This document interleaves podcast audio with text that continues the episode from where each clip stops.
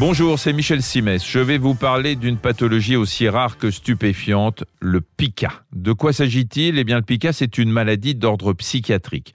Le patient avale tout un tas de choses non comestibles, et quand je dis non comestibles, vous allez voir que ça ne rigole pas.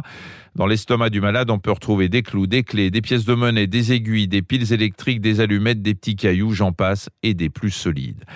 Il n'y a pas grand-chose d'alimentaire et de nourrissant dans tout ce que je viens d'énumérer, et c'est tout le problème. Quand on souffre d'un pica, on se met immanquablement en danger.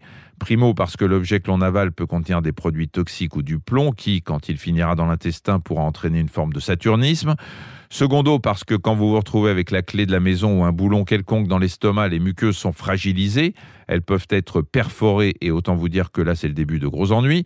Tertio, quand on est pica, on peut faire de l'anémie, c'est-à-dire manquer de fer, tout simplement parce que certaines substances que l'on absorbe capte le fer alimentaire et empêche qu'il soit absorbé par l'organisme. C'est par exemple le cas quand vous avalez de l'argile ou de la terre.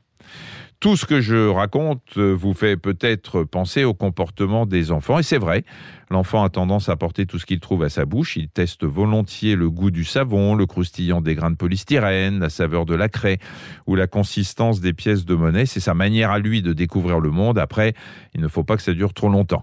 Si l'enfant s'obstine à avaler n'importe quoi malgré les multiples recommandations des parents et si son comportement persiste après l'âge de 2 ou 3 ans, il faut évidemment agir, c'est une psycho et il faut voir un spécialiste.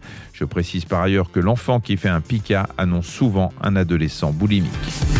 Merci d'avoir écouté cet épisode de Ça va beaucoup mieux. Si vous avez aimé, n'hésitez pas à en parler autour de vous et à nous mettre des étoiles. Retrouvez tous les épisodes sur l'application RTL, rtl.fr et sur toutes les plateformes partenaires. À très vite.